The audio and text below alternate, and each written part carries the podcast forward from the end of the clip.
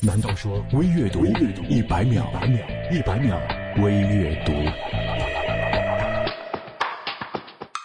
一只骆驼辛苦的穿越了沙漠，一只苍蝇趴在骆驼的背上，一点力气也不花，也过来了。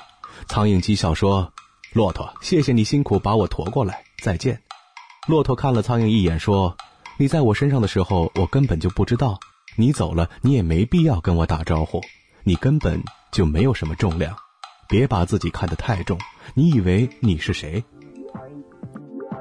主动找你三回，你理我一回，下次我就会犹豫找不找你。我跟你说的话你敷衍，下回我会考虑要不要跟你说。我对你好，你熟视无睹，下次我会疑惑你是不是不需要。知道吗？你就是这样把人们推远的。曾经有人问我，失去的东西回来还要吗？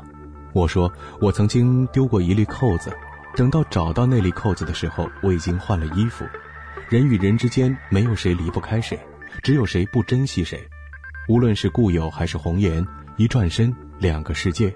一生之中有一个爱你、疼你、牵挂你的人，这就是幸福。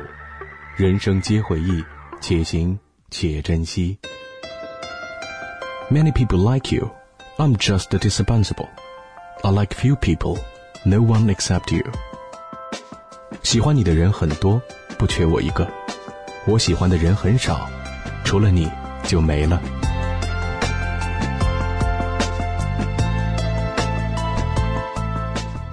微阅读公众微信 c o r s o o，我是张楠，下次再见。一百秒微阅读。